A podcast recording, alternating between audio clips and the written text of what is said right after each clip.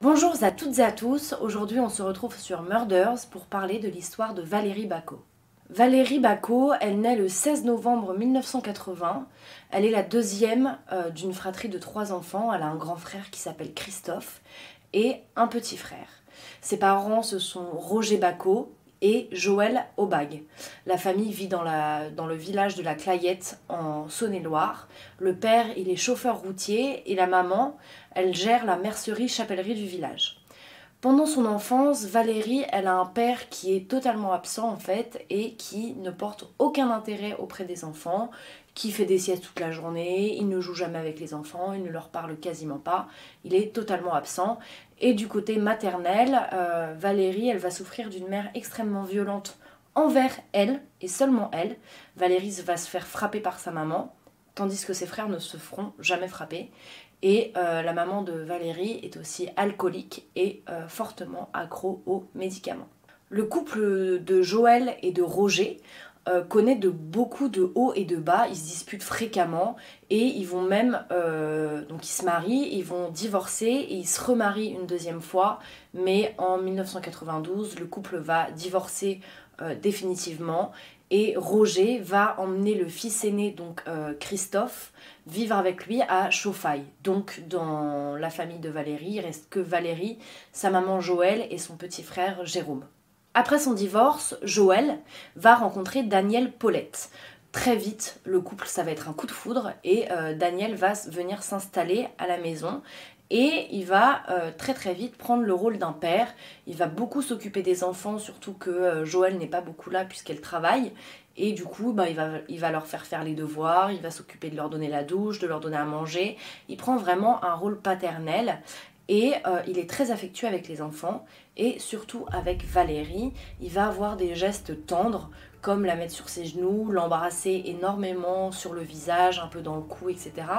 Il est vraiment très tactile avec elle, mais pour Valérie, euh, c'est une famille normale et comme elle a jamais connu ça, elle se dit bah c'est ce qu'un papa devrait faire avec sa fille. Malheureusement pour Valérie, euh, ce calme et cette famille parfaite reconstituée va euh, s'arrêter très rapidement puisque à l'âge de 12 ans, euh, Daniel va commencer à se montrer bizarre avec elle, c'est-à-dire que par exemple pendant qu'elle prend sa douche, il va dire à Valérie laisse la porte ouverte pour que je puisse surveiller, donc il va l'observer pendant sa douche, il va lui dire ah tu mets de la crème pour le corps, laisse-moi t'étaler ta crème, donc il va lui étaler sur les bras, un peu dans le cou, un peu sur le ventre, ça commence à être bizarre jusqu'au jour où euh, il va y avoir le premier viol. Euh, Valérie est dans la salle de bain, elle a une serviette autour d'elle et en fait Daniel va rentrer dans la salle de bain, il va euh, lui enlever sa serviette et il va lui introduire un doigt. Et en fait, c'est le début pour Valérie de viol quasi quotidien, puisque Daniel va recommencer presque tous les jours à la toucher et à la pénétrer. En 1995, il y a un tournant parce qu'en fait, les deux sœurs de Daniel Paulette, qui ont été violées par leur frère quand elles étaient petites, s'inquiètent de l'attitude qu'il a auprès de Valérie. Et elles le trouvent assez bizarre et elles se disent hum, J'ai peur qu'il la viole ou qu'il la touche ou qu'il fasse des choses. Donc, du coup, elles vont en parler à la gendarmerie. Je crois que c'est une des sœurs qui va en parler à la gendarmerie. La gendarmerie, euh, bien sûr, prend en compte la déposition de la sœur et euh, demande à ce que euh, Valérie vienne à la gendarmerie pour s'expliquer sur ses faits. Au départ, Valérie, elle est accompagnée de sa maman Joël. Au départ, Valérie va dire que elle n'a jamais eu ça, que elle se trompe, qu'elle dit n'importe quoi. Sauf que les gendarmes, ils vont la faire voir à un médecin et en fait, le médecin, en l'examinant, il va employer des mots euh, comme viol, attouchement, pénétration. Et du coup, Valérie, elle va se dire Ah, mais oui, c'est vrai que Daniel m'a fait ça, etc. Elle est réentendue par les gendarmes et cette fois-ci, elle dit Daniel m'a touché, Daniel euh, m'a pénétré avec ses doigts et autres. Et du coup, euh, Daniel, en fait, va être envoyé en prison et il va être condamné en 1996 à 4 ans de prison pour viol sur mineur de moins de 15 ans. Pendant le séjour de Daniel en prison, Joël, elle va totalement euh, se renfermer sur elle-même et en fait son alcoolisme va reprendre de plus belle et du coup elle reprend la violence sur Valérie. Elle oblige Valérie à répondre aux lettres que Daniel lui envoie depuis sa cellule et elle emmène même Valérie le voir au parloir euh, de la prison. Daniel Paulette, il ne reste pas éternellement en prison puisqu'il fait 4 ans et il ressort en 97. En 97, il va où? Il regagne forcément le foyer familial. Sauf que la prison a un peu changé Daniel et Daniel n'est plus doux avec Valérie, il est violent. Il est violent, il est insistant et euh, il y a un jour justement où Valérie et Daniel sont dans le garage et euh, Daniel va empoigner euh, Valérie par les cheveux pour l'obliger à lui faire une fellation.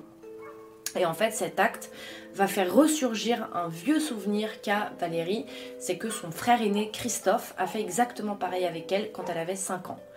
Il l'a forcé à lui faire une fellation. Valérie raconte cet incident à Daniel, qui pour lui, il euh, n'y a rien de grave, et il lui dit euh, c'est pas grave, on s'en fiche, et il continue à forcer Valérie à lui faire une fellation. La maman, Joël, elle est au courant de ses agissements, puisque bon, Daniel a été en prison, et puis elle se doute que ça continue. Hein. Joël n'est pas du tout innocente à ses actes, et elle en a beaucoup conscience et elle aurait même dit euh, je m'en fous tant qu'elle tombe pas enceinte, je m'en fiche. Évidemment, euh, Valérie finit par tomber enceinte à 17 ans et sa mère en fait elle est très sensible aux ragots que les gens peuvent porter sur elle. Du coup, elle euh, vire Valérie de la maison et Valérie va aller habiter avec Daniel à Baudemont, donc qui est à 2 km de la Clayette. Valérie, euh, suite à ça, va demander à être émancipée de sa mère et en fait, elles vont se retrouver toutes les deux dans le bureau de la juge et elles vont se disputer. Euh, parce que euh, Joël va dire que Valérie l'a menacée avec une arme à feu, ce qui est complètement faux. Et du coup, elles se disputent très très fort et la juge les expulse du bureau. Et c'est la dernière fois que mère et fille se verront. Donc Valérie accouche de Dylan en 1999. Ensuite, ensemble, ils ont Kevin en 2000, Carline en 2001, puis Erwan, le petit dernier, en 2006.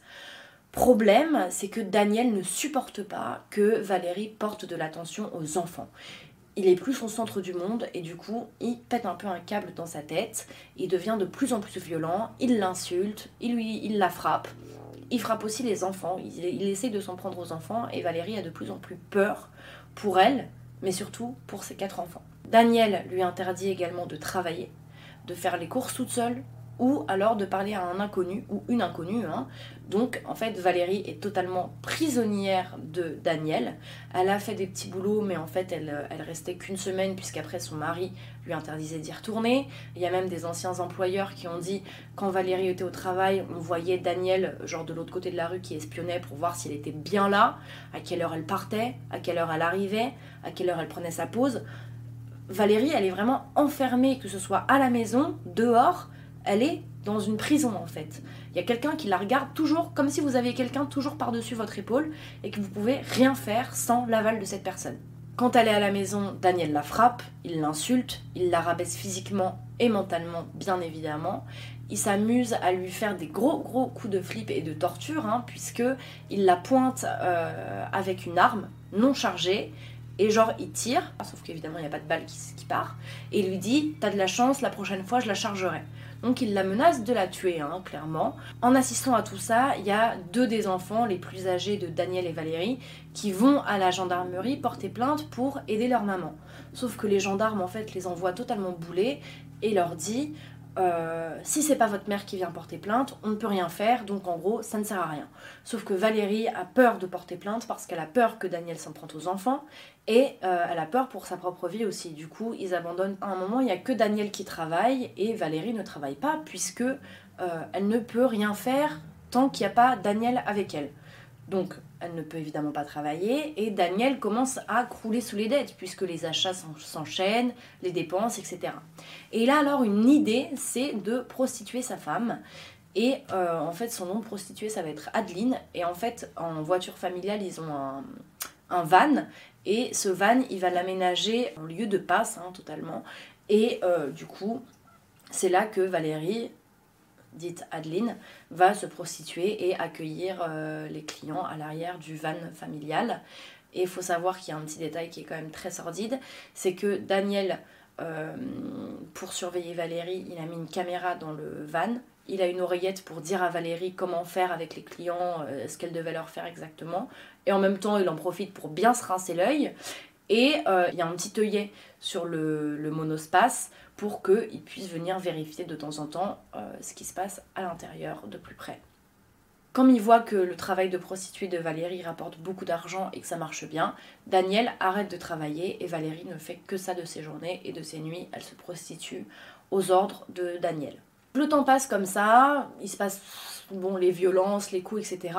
Jusqu'en 2016, où Carline, la fille de Daniel et Valérie, elle va aller répéter à Valérie ce que lui a dit son père. En fait, le père, enfin Daniel, lui a demandé comment se passe ta sexualité, est-ce que tu as déjà eu des copains, euh, de quel bord es-tu, voilà, où est-ce que t'en es niveau sexualité quoi? Du coup, Carline, elle va se dire c'est bizarre quand même, euh, voilà. elle, trouve ça bizarre et elle en parle à sa mère et en fait Valérie, elle se dit putain, c'est à peu près à cet âge-là où vraiment Daniel a commencé à abuser de moi et il m'a épousée et il m'a fait quatre enfants. Donc elle, a, elle commence à avoir peur que Carline en fait se fasse violer par son père et peut-être prostituée par lui aussi. Et là, Valérie va commencer à se dire ok, il faut faire un truc. Le 12 mars au soir, il y a Daniel qui va prévenir Valérie que le 13, le lendemain, il y a Manu qui va venir la voir et en fait, euh, Manu, c'est un client qui est super violent, qui frappe Valérie, qui est un petit peu sadique, un peu des délires bizarres, d'insultes et de coups, etc. Daniel, quand il y a Manu qui vient, il se sent pas super en sécurité, il a quand même un peu peur pour Valérie. Et du coup, euh, dès qu'il vient, en fait, il cache un pistolet entre euh, deux sièges, qui est un 22 long rifle. Et Valérie le sait et sait où se cache ce pistolet. Le 13 au matin, elle se réveille, elle fait le petit déj pour Daniel et en fait elle essaye de l'empoisonner. Sauf que malheureusement ça va pas fonctionner. Et du coup, euh, vient le moment où elle fait sa passe avec Manu dans le monospace familial. Manu repart, donc elle finit son travail. Daniel arrive euh, pour conduire le van et pour l'enlever du bois parce que c'était pas en pleine rue, hein, c'était dans un bois pas très loin de la maison. Et euh, Valérie à ce moment-là en profite pour prendre le flingue et lui tirer une balle dans la nuque. Valérie, après ce meurtre, elle va voir ses enfants. Et euh, à ce moment-là, en fait, il y a le petit copain de euh, Carline qui est là aussi. Et elle dit J'ai tué papa. Et les enfants, eux, euh, sont un petit peu, comment dire, soulagés d'apprendre cette nouvelle. Et du coup, ils vont l'aider à cacher le corps. Donc, ceux qui l'aident à, cacher le corps, c'est Dylan, Kevin et le petit ami de Carline et ils vont aider Valérie à enterrer le cadavre du mari euh, dans le bois qui est situé derrière euh, le château de la Clayette. Ils cachent le corps, etc. Ils se disent on n'en parle à personne. Et en fait, il y a le petit ami de Carline qui va en parler à sa maman. Il va dire voilà ce qu'on a fait, voilà ce qui s'est passé, etc. Et en octobre 2017, il y a la maman du petit copain de Carline qui va voir les gendarmes et qui leur dit euh, bah voilà je sais que mon fils a aidé à cacher un corps c'est le corps de Daniel Paulette les gendarmes vont interpeller Valérie Bacot avec euh, ses enfants et là en fait directement hein, elle avoue et euh, les enfants racontent aussi ce qu'ils ont fait et ce qu'ils ont vu L'affaire Valérie Bacot, elle a été évidemment comparée à celle de Jacqueline Sauvage. Elle a d'ailleurs été défendue par les mêmes avocates que Jacqueline Sauvage, qui sont Madame Tosmani et Madame Bonaguanta.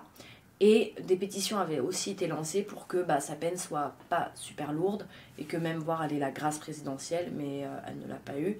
Mais il y a une des pétitions qui a atteint 720 568 signatures pour euh, Valérie Bacot. Le 21 juin 2021, le procès Valérie Bacot s'ouvre et euh, le 25 juin 2021, elle est condamnée à 4 ans de prison, dont 3 avec sursis, et euh, elle est ressortie libre du tribunal en fait, puisqu'elle avait déjà passé un an derrière les barreaux. Donc euh, le 25 juin 2021, Valérie Bacot ressort libre. Valérie Bacot, elle, s'attendait à avoir une peine bien plus lourde, puisque que ce soit avec les enquêteurs quand elle a avoué ou euh, pendant le procès, elle a toujours dit Je mérite une peine, c'est atroce ce que j'ai fait, je mérite une peine bien lourde. Donc elle, elle s'attendait pas du tout à ressortir libre, elle pensait dormir en prison, quoi. Donc elle était venue avec sa valise. Quant à ses enfants, euh, ces deux garçons et le petit copain de sa fille qui était mineur au moment des faits, ils ont été condamnés en 2019 par le tribunal pour enfants de Mâcon à 6 mois de prison avec sursis pour euh, recel de cadavres. Voilà, c'est tout pour l'histoire de Valérie Bacot. J'espère qu'elle vous a plu. Et en attendant, on se dit à dimanche prochain à 20h pour une nouvelle vidéo sur Murders.